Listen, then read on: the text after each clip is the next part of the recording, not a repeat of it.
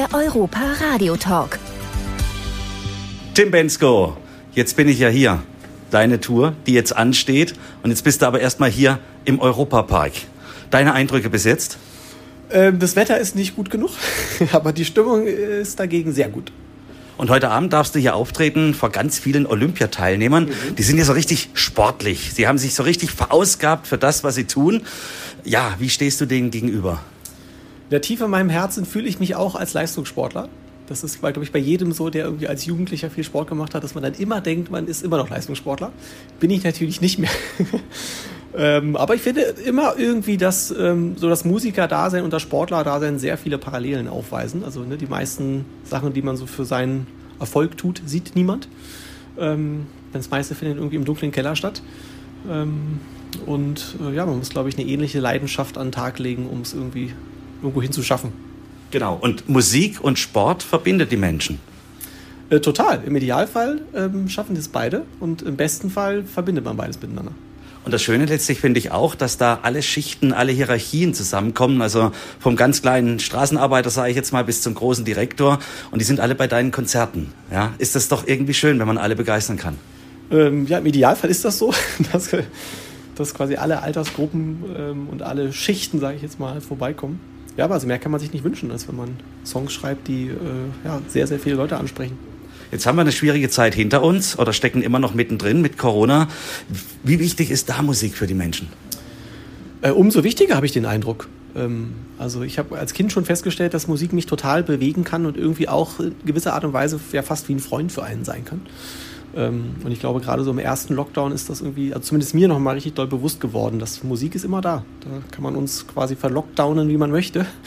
Ähm, solange man irgendwie eine Möglichkeit hat, Musik abzuspielen, ähm, kann man sich immer irgendwie, glaube ich, ja, die Stimmung ein bisschen anheben. Dennoch gab es den einen oder anderen Dämpfer für deine Tour. Du wolltest in verschiedenen Hallen auftreten, geht es erstmal nicht. Jetzt bin ich ja hier, geht los, hoffentlich im Mai. Genau, sie haben es jetzt umbenannt, das heißt, jetzt bin ich ja endlich hier. Und ich habe beschlossen, dass wenn das jetzt nochmal verschoben wird, kommt jedes Jahr einfach ein Wort dazu. Ja? Also zum Beispiel, jetzt bin ich ja endlich wirklich hier und dann geht es immer weiter irgendwann. Ähm, ja, und die Vorfreude ist natürlich riesig. Also meine Band und ich, haben jetzt seit zwei Jahren nicht so wirklich Konzerte gespielt, im Sommer so ein bisschen, aber äh, ich habe schon den Eindruck, dass es jetzt diesen Sommer wieder richtig losgeht und ähm, ich glaube, die Leute können einiges erwarten. Wie sieht's aus als Musiker? Manche fangen als Straßenmusiker an, manche steigen ziemlich schnell oben ein, weil sie rechtzeitig entdeckt wurden. Wie war's bei dir? Hast du einen langen Atem gebraucht, bis der Erfolg da war? Äh, total. Also ich habe, äh, also wirklich lange, lange bevor ich einen Plattenvertrag unterschrieben habe, schon eine Band gehabt und mit der irgendwie in Berlin Konzerte gespielt, die wir uns selbst organisiert haben, Flyer verteilt haben, Verwandte angebettelt haben, da hinzukommen. Ähm, und dann irgendwann, 2009, habe ich beschlossen, jetzt ist der Tag gekommen, an dem wir es mal in Ernst probieren. Und ähm, ja, der Rest ist dann eigentlich ja Geschichte.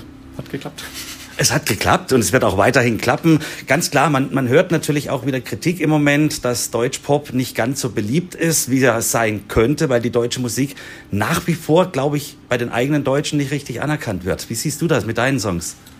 Oh, ich bin da eigentlich total entspannt. Ich glaube, dass sich Qualität durchsetzt, dass ne, wenn eine Sache quasi äh, mit Leidenschaft gemacht ist, dass es am Ende immer jemanden findet, der das äh, zu würdigen weiß. Und ähm, ja, also an Auswahl mangelt es uns nicht. Ob jetzt quasi alle, alle, alle Sachen die gleiche Qualität haben, das muss jeder für sich entscheiden. Das ist richtig. Und ich sage mir auch immer, äh, solange es genug Fans gibt, solange der Künstler damit auskommt, solange er Erfolg hat, hat er seine Berechtigung irgendwo. Ja, selbst wenn er keinen Erfolg hat. Also Erfolg ist ja, Erfolg ist ja auch sehr dehnbar, der Begriff. Ne? Aber ähm, genau, am Ende ist der Künstler muss für sich entscheiden, ob das, was er macht, für ihn Kunst ist. Das ist die größte Aufgabe, glaube ich. Selbst quasi das, was man macht, zu mögen und zu sagen, okay, das ist jetzt ein guter, fertiger Song für mich. Ähm, und der Rest ist Bonus, glaube ich. Und Kunst ist ja ziemlich breit interpretierbar. Man kann Dinge als Kunst verkaufen, wo es allein die Kunst ist, das unter die Menschen zu kriegen. ja, das, ich auch überlegt, ob ich mal anfange zu malen. Ja. Und dann, ich glaube, es ist nur von dem Preis abhängig, den man daneben schreibt, ob es Kunst ist oder nicht. Und wenn da noch der richtige Name dahinter steckt, hättest du eine gute Chance, so ein zweites Standbein aufzubauen. Weiß ich nicht, ich glaube, dann steigt der Druck auch. ich glaube, wenn ich jetzt nur weiße Blätter abgebe oder weiße Leinwände, da hilft doch der Name nicht. Weiße Noten auf weißem Grund, das ist deine Kunst. Riesenidee. Begeistert von mir. Ja, Ja, wir sind jetzt schon so ein bisschen am Witzeln. Ich merke schon, du bist auch ein lockerer, entspannter Typ. Und ich glaube, das gehört auch dazu in der Branche, dass man nicht alles für ernst nimmt, was über einem geschrieben wird, was die anderen so sagen. Äh, gibt es aber auch mal missgeschicke Momente im Fernsehen, bei Live-Konzerten, wo du dich jetzt so spontan erinnerst und sagst, ja, das war einfach nur lustig und alle haben mitgelacht? Ähm, ja, da habe ich schon eine ganze Menge Sachen erlebt. Also, die jetzt in dem Moment vielleicht nicht immer für alle lustig waren, aber äh, zum Glück weiß ich dann immer schon in dem Moment, dass es nicht lange dauert, bis man darüber lachen kann. Also eigentlich mein Lieblings, mein Lieblingsfauxpas ist immer noch ein Konzert in Bocholt gewesen. Ähm, also gar nicht das Konzert in Bocholt, sondern danach in äh, Travemünde. Wir haben vorher in Bocholt gespielt und ich habe in Travemünde ungefähr achtmal Bocholt gesagt. Einfach weil das war wirklich wie so ein, wie so ein, wie so ein Sprung in der Schallplatte in meinem Hirn. Ähm, weil quasi irgendwas plötzlich anders war bei einem Song, als ich das erwartet hatte. Und dadurch war ich in so einem ganz komischen Automatikmodus sofort. Und ich habe da souverän vor wirklich vielen, vielen tausend Menschen immer die falsche Stadt gesagt. War wirklich, währenddessen war das die Hölle. Aber jetzt natürlich so viele Jahre danach kann ich da sehr drüber lachen. Es hat dem Erfolg auf jeden Fall keinen Abbruch getan. Ne? Ich habe gehört, es hat sich niemand beschwert tatsächlich. Ich habe wirklich jahrelang geglaubt, die haben da alle angerufen und sich beschwert. Äh, aber hat niemand. Und du hast da auch ein Stück weit was gemeinsam mit Thomas Gottschalk, mit Frank Elstner, mit Dieter Thomas Heck, weil ich komme aus Offenburg und da waren die sehr oft bei ihren Fernsehsendungen und haben natürlich die Besucher aus Offenbach. Ja, das verstehe ich. Ich hatte das mal in, in, in Neckar-Sulm, dass ich immer Neckars-Ulm gesagt habe, aber weil ich wusste das einfach nicht. Hat mir keiner vorher gesagt. Ich habe es immer nur gelesen. und dann wirklich so nach dem Konzert kriegt man dann so Nachrichten. Übrigens, Tim, es ist Neckar-Sulm. So, danke. Immer gut, wenn man dazu lernt, egal wann. Ne? genau.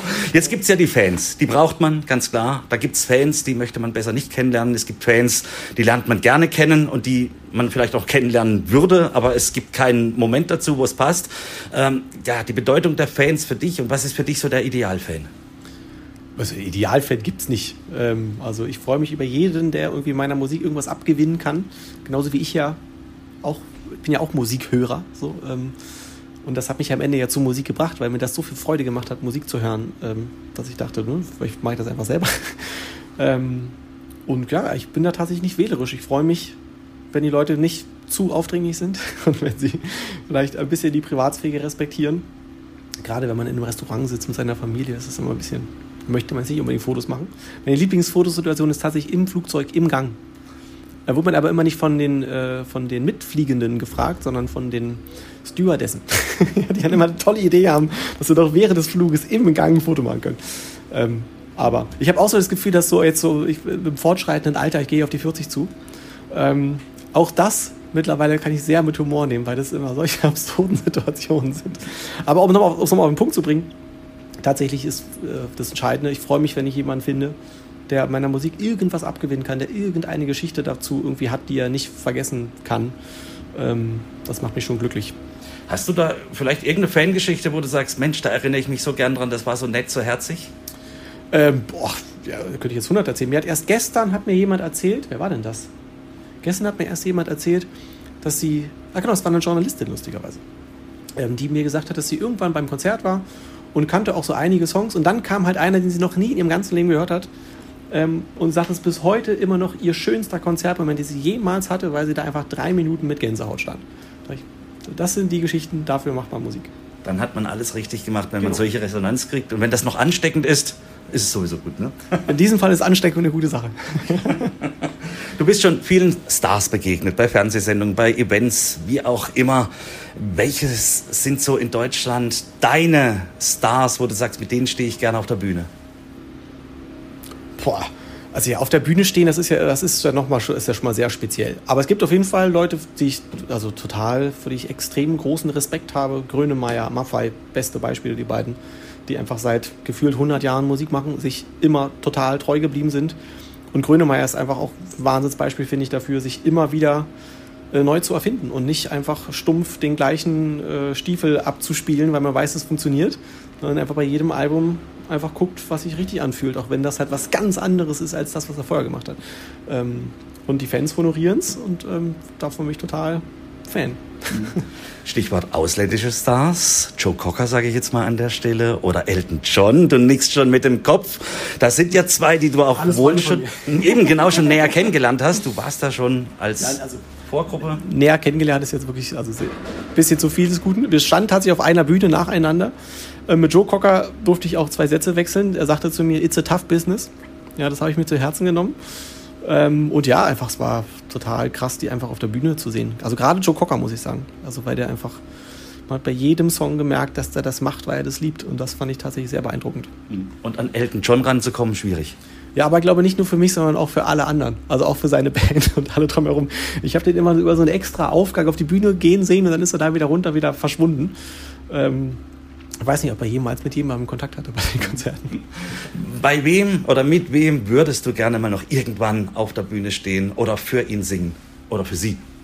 Ja, ich habe da nicht so eine Liste tatsächlich. Ähm, ich habe das immer so gehalten bis jetzt, dass ich so äh, Kollabos, nennt man das ja, äh, dass die sich irgendwie ergeben müssen. Und das ist auch immer passiert. Auch wieder Beispiel Peter Maffay, den habe ich irgendwann mal kennengelernt. Wir fanden uns beide total nett. Und dann hat er mir irgendwann so einen handgeschriebenen Brief geschrieben, ob ich nicht bei Tabaluga mitmachen möchte. Ähm, dann habe ich ihm irgendwann nochmal einen Brief fast nicht geschrieben, aber ich habe ihn angerufen und gefragt, ob er nicht bei uns mal irgendwie Überraschungsgast sein möchte beim Konzert. Sowas finde ich super, wenn sich das einfach ergibt quasi. Ähm, weil es ja oft so, wenn man sich irgendwie ausmalt, wie es ist, mit seinem Idol auf der Bühne zu stehen oder den kennenzulernen nur, dass das dann meist nicht den Erwartungen entspricht und man dann denkt, was ist das eigentlich für eine Pfeife. Ja, deshalb lasse ich das lieber. Manchmal gut so, genau. Ja. Reden ist Silber, Schweigen ist Gold. Gell? Genau. Ja, Stichwort Europapark. Wir sind hier im besten Freizeitpark der Welt. Du darfst heute Abend hier ja, auftreten. Gleich, ja? ja, ja, also wir backen ja. das selber oder ist das äh, Nein, also offiziell? Offiziell, also äh, es wurde da schon siebenmal der entsprechende Award gewonnen. Oh. Hm? Und der Europapark gibt sich auch immer wieder Mühe, dass er den jährlich wieder dazu gewinnt. Hm? Wird jedes Jahr neu ausgeschrieben. Und äh, da waren wir halt immer vorne dran. Ist halt so. also, und, und äh, hast du jetzt schon Zeit gehabt, dich dir. Immer noch nicht, immer noch nicht. Ich bin jetzt wirklich schon so oft hier gewesen. Also mindestens, also, also sehr oft.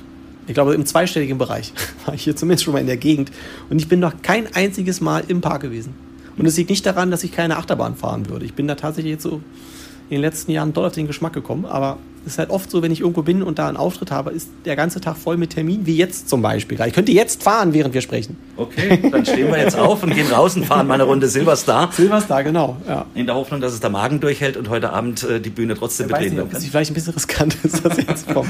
Aber ja, man muss sich auch rantasten. Man kann jetzt nicht einfach äh, von, von 0 auf 100 in den Silverstar steigen. Nee, man muss da mental schon was dafür ja, tun. Gibt es eine wilde Maus im Europapark? Gibt auch eine wilde Maus, jawohl. Okay, das ist eigentlich so mein Niveau. Okay, so, so nicht ganz so wild, aber auch nicht doch, ganz so. Doch, mittlerweile geht es schon. Bin, so als Kind bin ich nur Autoscooter gefahren mhm. und äh, so Wildwasserbahn. Aber jetzt, ich, tatsächlich, jetzt mittlerweile kann ich das schon so mit Loopings und schnell, finde ich gut.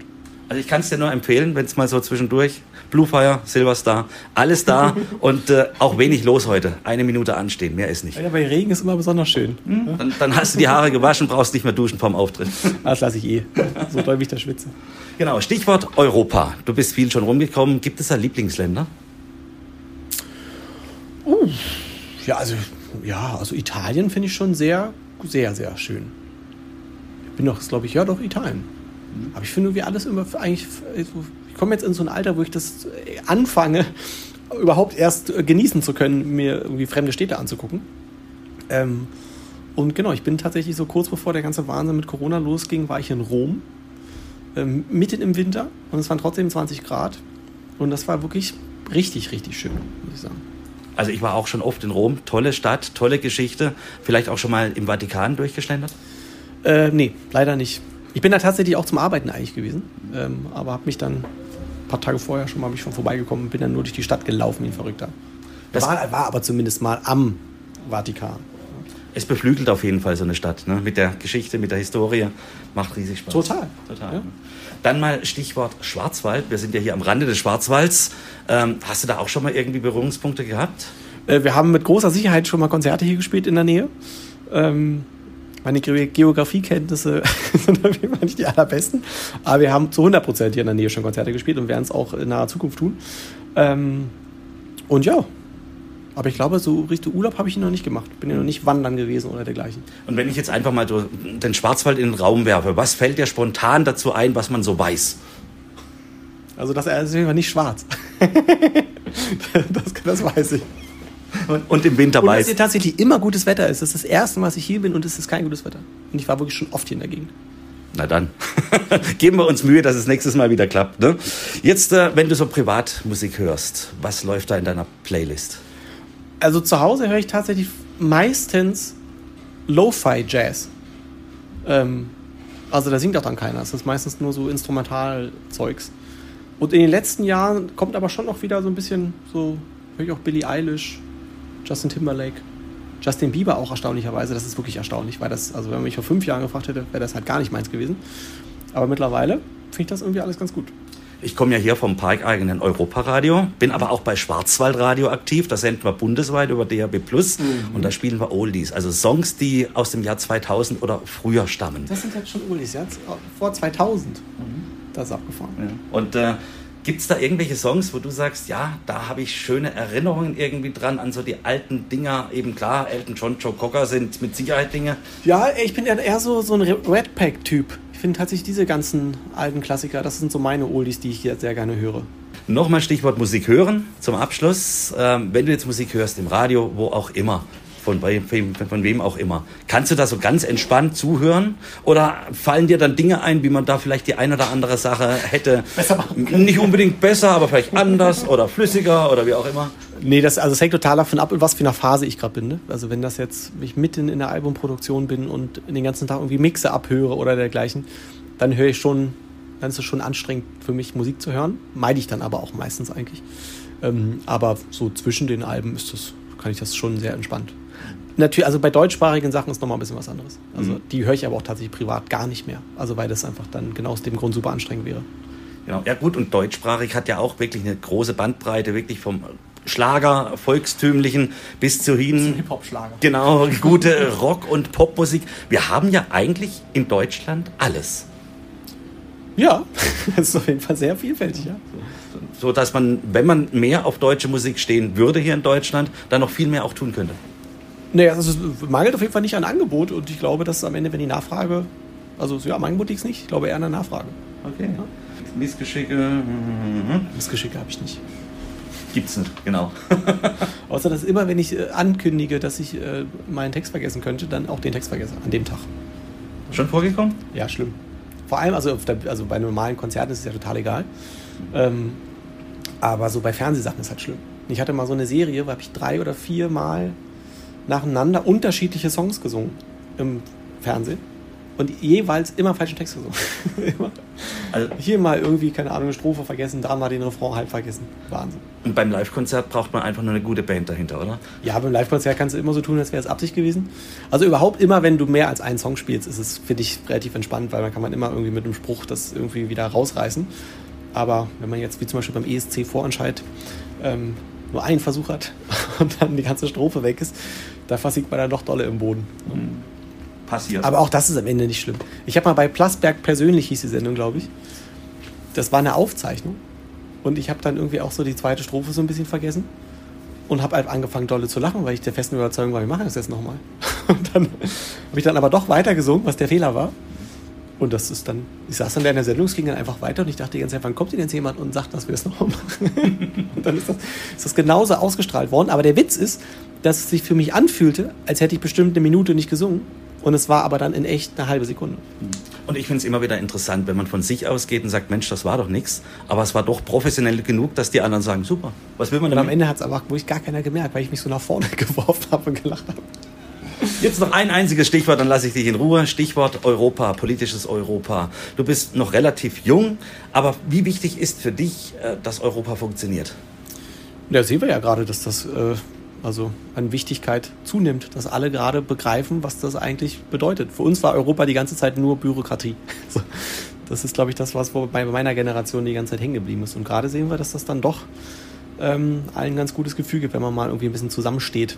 Und äh, kleine Anekdote, ich bin vor Jahren, also gar nicht so lange her, beim Ryder Cup in Paris gewesen. Ähm, für alle, nicht, nicht wissen, was das ist, ist eine der größten Sportveranstaltungen der Welt. Spielt Europa gegen Amerika Golf.